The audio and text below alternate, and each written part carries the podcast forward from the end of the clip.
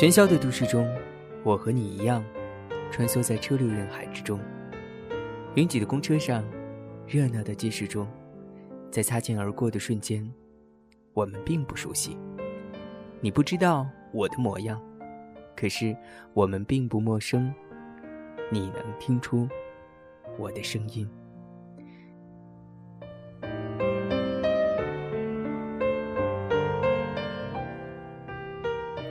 您现在收听的是《简单调频》，做有温度的广播节目。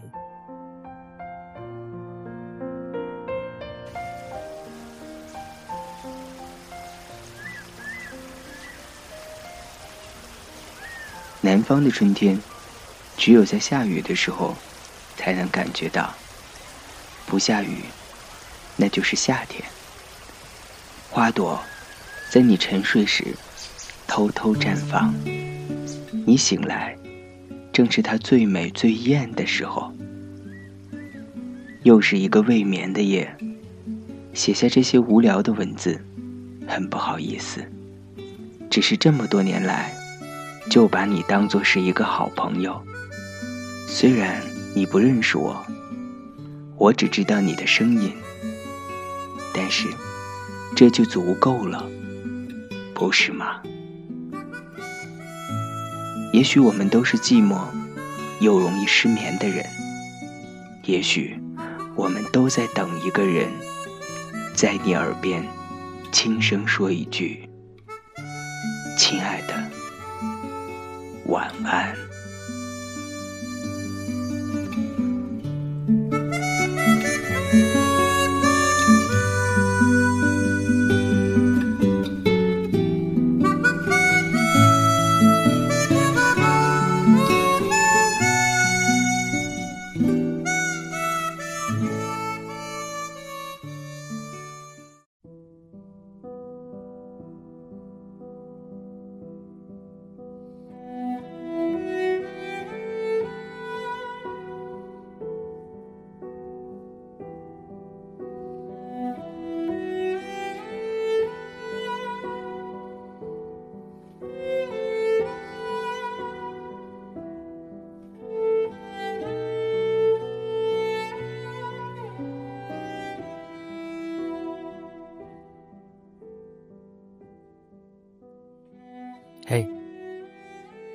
这么晚，你睡了吗？您现在收听的是由简单调频为你特别制作的广播节目。这里是亲爱的晚安，我是小川，在首都北京，再次拥抱你，再次欢迎你。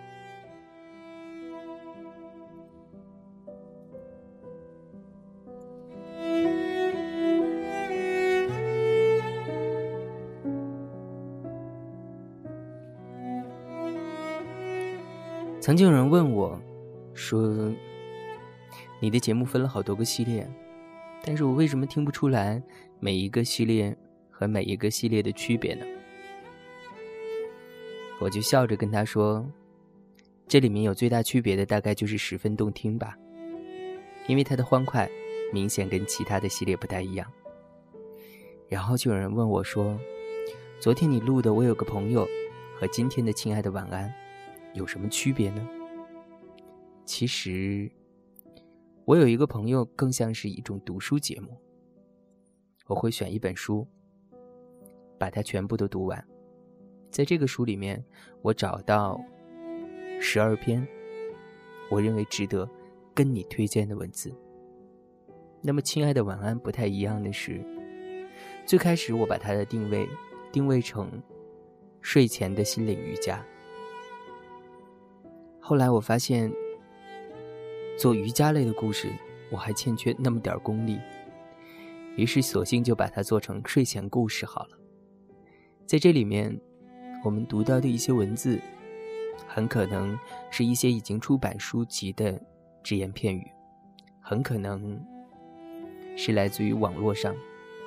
那么在这里，小川也真诚的邀请你。把你在网页上看到的那些曾经感动你的文字，通过微博分享给我。小川叔的新浪微博名字就叫做小川叔，或者呢，你可以加我的微信号码，我的微信号码是 blue 零零七。有人会说，为什么川叔你愿意公布自己的私人微信啊？呃，其实因为我们有一个微信平台，cbppg 零零七，就是川贝枇杷膏的首字母缩写。后来我发现这个微信平台有一点点的坏处。就是当你超过二十四个小时没有跟我互动的时候，我就没有办法再回复你。所以，因为有的时候川叔不见得经常在线，那么也许有的人会一天之前给我写留言，我发现我在这个平台上没有办法回复他。当然了，加川叔的私人微信呢，也有一个危险，就是你不能频繁的骚扰我。这个所谓的骚扰就是。不要频繁的刷屏，或者是发大量的语音信息，不然你就小心被拉黑喽。所以呢，加入公众平台最大的好处是，你可以无休止的墨迹，而且是发的越多越好。加我私人的微信号码，大概就是你只能远观，偶尔打上一个招呼。所以话多的朋友呢，希望你加入到我们的微信平台 cbppg 零零七。话少的朋友，只喜欢躲在角落，而且不太喜欢发自拍的人，欢迎你加我私人的微信号码，blue 零零七 b l u e i v e r 零零七。今天我们要读的这个故事呢，就是来自于一位听众，他的名字叫王一墨，就是在我们的另外一个系列叫做《寂静有声》里面曾经出现过的一个代班 DJ，他为小传叔推荐的，来自于张嘉佳的。从你的全世界路过。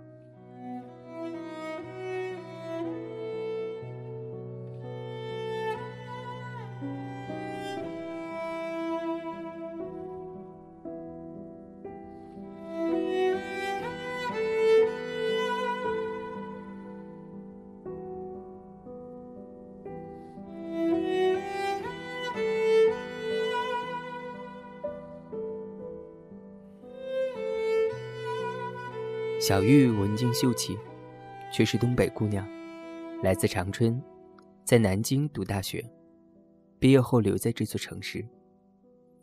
她是我朋友中为数不多的正常人，不说脏话，不发神经，腼腆平静的活着。相聚总要喝酒，但小玉偶尔举杯也被别人拦下来，因为我们都惦记着要有一个人是清醒的，好依次送大家回去。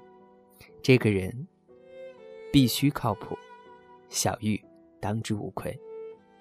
有一次在管春的酒吧，从头到尾默不作声的小玉偷偷喝了一杯，然后眼睛发亮，微笑愈加迷人。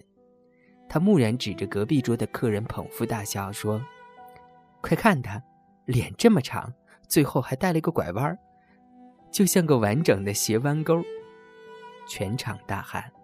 从此。我们更加坚定了不让他喝酒的决心。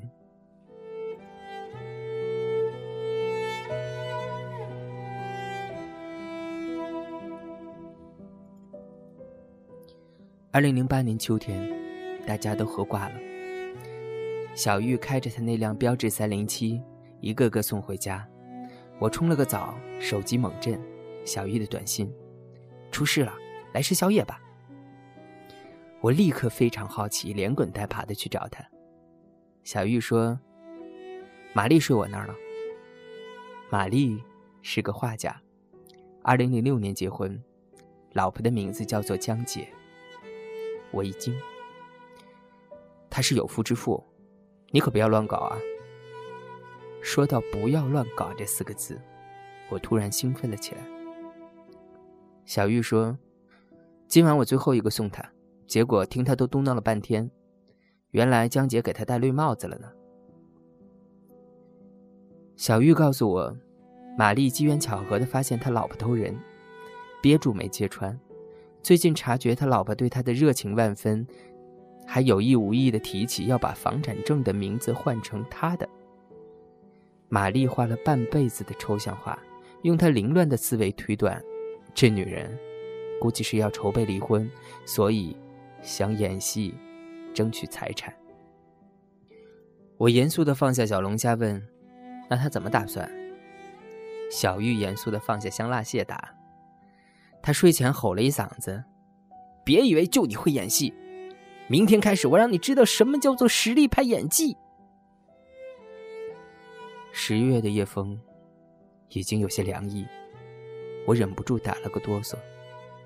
小玉说：“他不肯回家，我只好扶他到自己家了。”我说：“那你怎么又跑出来了？”小玉沉默一会儿说：“我躺在客厅沙发，突然听到卧室撕心裂肺的哭声，过去一看，玛丽裹着被子在哭，哭得蜷成一团。”我喊她，她也没反应，就疯狂的哭。估计是还在梦里。我听得心惊肉跳，待不下去，就来找你吃宵夜了。我假装随口一句：“你是不是喜欢他呀？”小玉扭头不看我，缓缓的点头。月亮升起，挂在小玉身后的夜空，像一轮。巨大的备胎。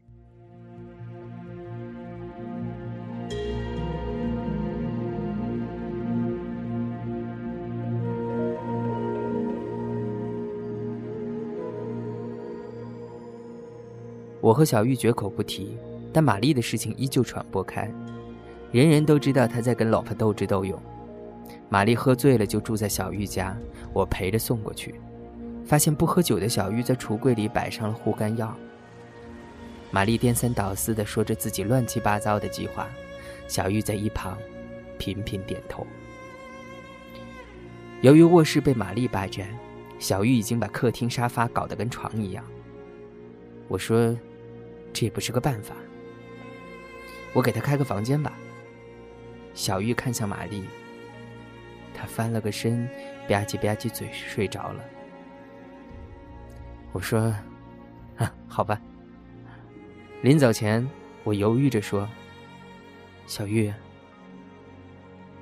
小玉点点头，低声说：“我不是备胎。”我想了想，我是个摆渡人。他在岸这边落水了，我要把他送到河岸那边去。河岸那边有人在等他。我不是个备胎，我是个摆渡人。我叹了一口气离开。过了半个多月，玛丽在方山办画展，据说这几年的作品都在里边。我们一群人去捧场，面对着一大堆抽象画，大眼瞪小眼。玛丽指着一幅花花绿绿的说：“这幅我画了我们所有的人。”叫做朋友。我们仔细瞧瞧，大圈套小圈斜插着八百根线条，五颜六色。我震惊地说：“线索紊乱，很难看得出谁是谁呀！”大家面面相觑，一哄而散。玛丽愤怒的在那里说：“呸！”只有小玉站在画前，兴奋地说：“我呢？我在哪儿呢？”玛丽说。你猜？小玉掏出手机，百度着当代艺术鉴赏、推理化的解析，站在那儿研究了一个下午。又过了半个多月，玛丽颤抖着找我们说：“哎，大家帮帮忙啊！中午去我们家吃饭吧，我丈母娘来了，我估计是场硬仗。”呵呵，果然是场硬仗。几个女生在厨房忙着，丈母娘漫不经心的跟玛丽说：“听说你的画全卖了，有三十几万。”玛丽点点头。丈母娘说：“你自由职业看不住钱，要不存在我账上？最近我在买基金，我替你们小两口打理吧。”满屋子鸦雀无声，只听到厨房切菜的声音。无助的玛丽张口结舌。管春缓缓的站起来说：“啊，阿姨，是是这样，我酒吧生意不错，玛丽那笔钱啊，她用来入股了。丈母娘皱起眉头说：“也不打个招呼。吃完我们再谈怎么把钱抽回来。”这顿饭十分煎熬，我艰难的找话题，但仍然气氛紧张。吃到尾声，玛丽默默的走进书房，出来的时候拿着一个盒子放在桌上，说：“银行卡的密码是我们的结婚日期，三十万，全在里边。明天我去把房子过户给你。”他顿了顿说：“太累了，离婚吧，你和他好好过。”就这样，玛丽离婚了，净身出户。我问他：“明明是前妻出轨，你为什么反而都给他？”玛丽说：“男人赚钱总比他容易点儿，有套房子，有点存款，就算那个男人对她再不好，至少他以后也没那么辛苦。”他擦擦眼泪说。我们谈了四年，结婚一年多，哪怕现在离婚，我都不能无视那五年的美好。我点点头说：“也对。”小玉帮玛丽租了套公寓，每天下班准点去给她送饭，一直到初冬。朋友们永远都记着那天，江杰和现任的老公到管春的酒吧，和玛丽迎面撞到。他结结巴巴地说。哎你你们好。那个男人说：“哼，听说你是个伟人啊，难得碰到伟人，来，咱们喝两杯。”玛丽和江杰夫妇在七号桌玩掷骰子，整个酒吧的人都一边聊天一边竖起耳朵，斜着眼睛观察七号桌。没几圈，玛丽输的吹了好几瓶，脸红脖子粗。江杰说：“哼。”玩这么小，伟人也不行了。大家觉得不是办法，我打算找茬赶走那对狗男女。小玉过去坐了下来，微笑着对江杰说：“那玩大点怎么样？我跟你们夫妻来打酒吧高尔夫，九洞的。酒吧高尔夫是个激烈的游戏，去一家酒吧。”比赛的双方直接喝一瓶啤酒加一杯纯的洋酒，叫做一杆一洞。喝完代表打一个洞，然后迅速的赶往下一家。九洞的意思就是要喝掉九家，谁先完成回到起始酒吧，就算赢了。江杰盯着他，说：“好啊，就从这里开始。”接着，他点了根烟。报了另外八个酒吧的名字，全场哗然。我还没来得及阻止，小玉已经喝完了，啪的酒杯敲桌，接着他的眼睛亮起来，如同迷离的灯光里最亮的两盏。小玉和江杰夫妻一起走出酒吧，所有人轰然跟看出门。我尽力凑到小玉边上，她冲我偷偷一笑说。你们都忘记了，我是东北姑娘。这天成为南京酒吧史上无比华丽的一页。小玉坐着管春的二手派利奥，抵达一九一二街区，从乱世佳人喝到马索，从马索喝到当时还存在的传奇酒吧。每次都是直接进去，经理已经在桌子上摆好酒，一瓶加一杯，啪的酒杯敲桌，喝完立刻走人，自然有人买单。接着走出街区，其他五家老板闻讯赶来，几辆车一字排开，看热闹的人们纷纷打车一路跟随，大呼小叫的车队到上海路，到鼓楼，到新街口，再回到新街口。文静秀气的小玉，周身包裹着灿烂的霓虹，踩着高跟鞋穿梭南京城，光芒万丈。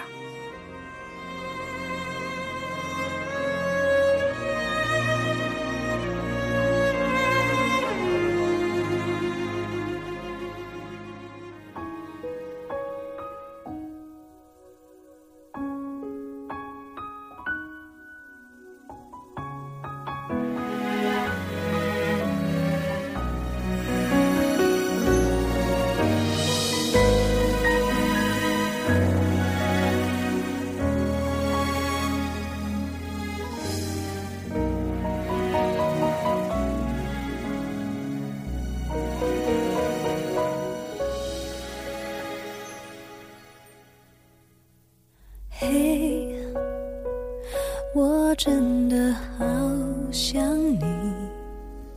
现在窗外面又开始下着雨，眼睛干干的，有想哭的心情。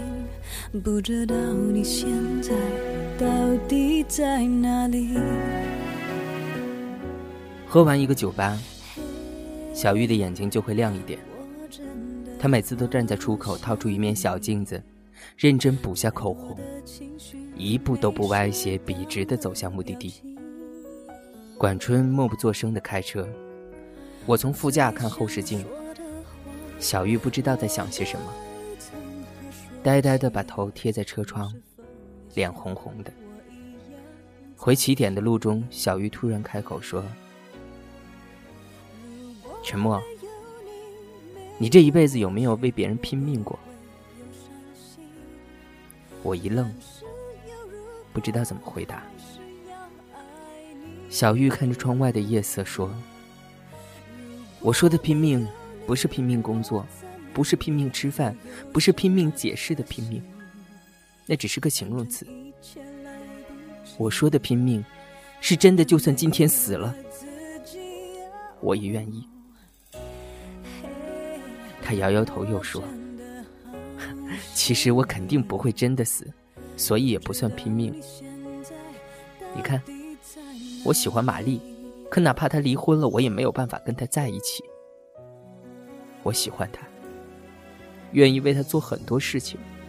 如果我们真的在一起，我一定会要求她也对我这样。但是那不可能啊，她又不喜欢我，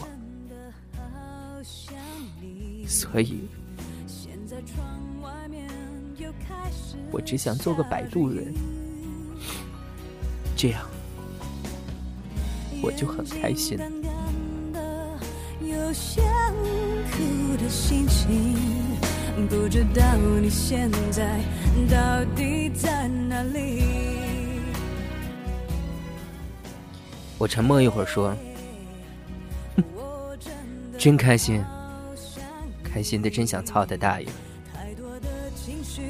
没适当的表情。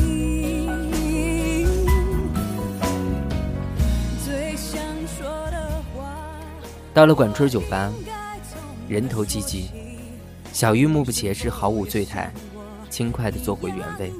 人们疯狂的鼓掌，吹口哨，大声叫好。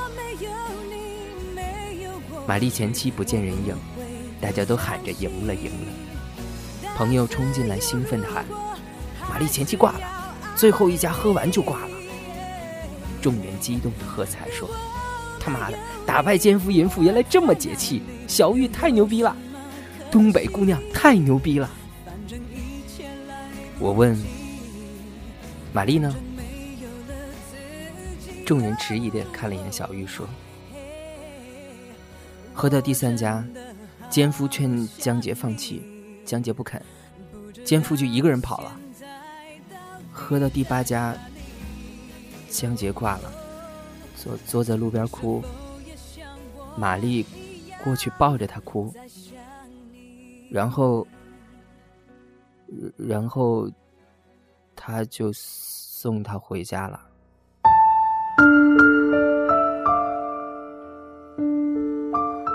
酒吧。灯时一片安静，小玉面不改色，又喝了一杯，轻轻把头搁在桌面，说：“操，累了。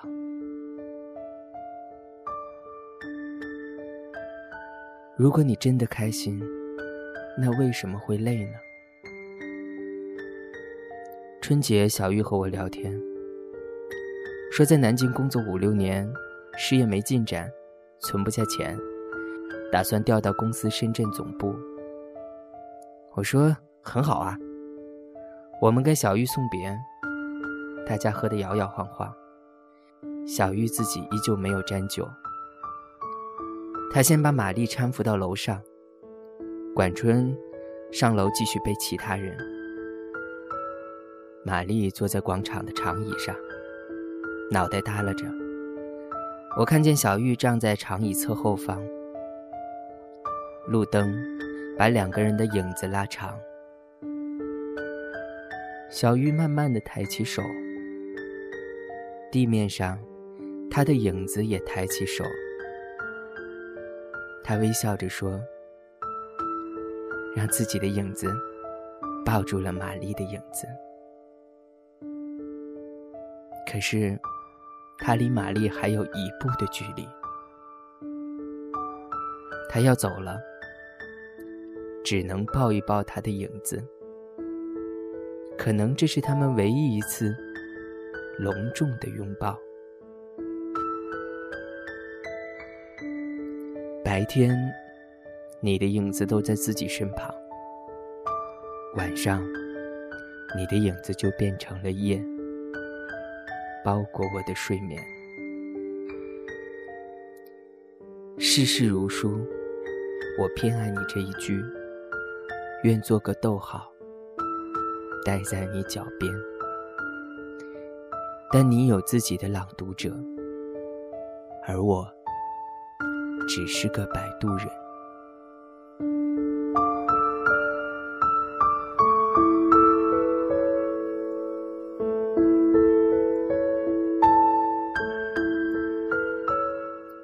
后来，玛丽没有复婚，去艺术学院当了老师，大受女学生追捧。但她洁身自好，坚持单身主义，只探讨艺术，不探讨人生。后来，小玉深夜打电话给我说：“听到海浪声音没有？”我说：“听到了，富婆又在度假吧？”小玉说：“以前我特别后悔小时候没学点乐器。一个人坐在海边，如果你会弹吉他或者会吹口琴，那就能独自坐一天。”因为，可以在最美的地方创造一个完全属于自己的世界。他停顿一下说：“不过，我发现虽然自己什么都不会，也能在海边听看浪潮，看看篝火，创造一个完全属于自己的世界。因为啊，我有回忆。”我有回忆，这四个字，像一枚重锤，击中我胸口，几乎喘不过气来。小玉说：“刚到深圳的时候，我每晚都睡不着，想跟过去的自己谈谈，想跟自己说，摆渡人不知道乘客究竟要去哪里，或者他宁肯留在原地。想跟自己说，那些河流你就别进去了。”因为根本就没有彼岸，摆渡人只能漂在河中心，坐在空荡荡的小船里，呆呆地看着无数的激流，安静地等待淹没。你真傻，他说。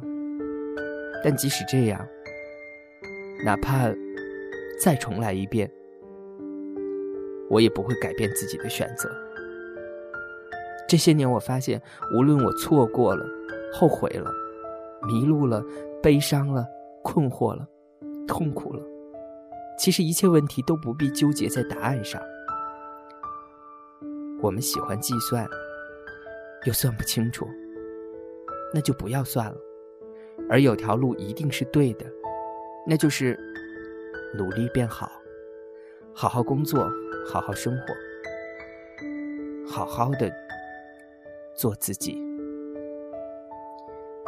然后面对整座海洋的时候，你就可以创造一个完全属于自己的世界。二零一二年春节，我去香港做活动，路经深圳，去小玉家吃饭。小玉依旧文静秀气，说话轻声，买了很多菜，跟保姆在厨房忙活。我在客厅沙发抬头看见一幅画，叫做《朋友》。我说：“小玉，你怎么挂着这幅画？”小玉端着菜走进来，说：“三十万买的呢，我不挂起来太亏了。”我说：“那你在里面找到自己了吗？”小玉笑嘻嘻地说：“ 别人的话怎么可能找得到自己？”我笑着说：“你过得很好。”小玉笑着说：“嗯，是的。”我们都会上岸，阳光万里，去哪里都是鲜花开放。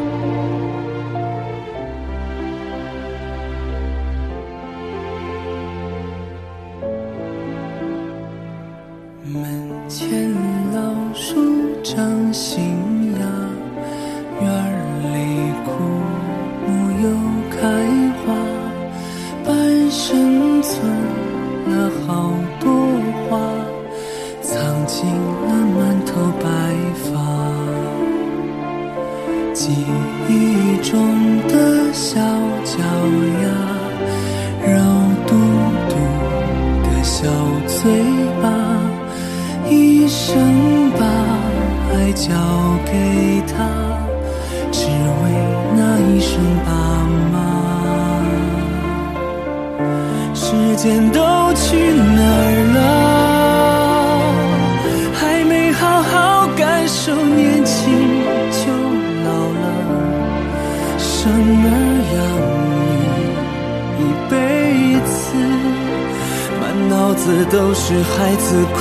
笑了，时间都去哪儿了？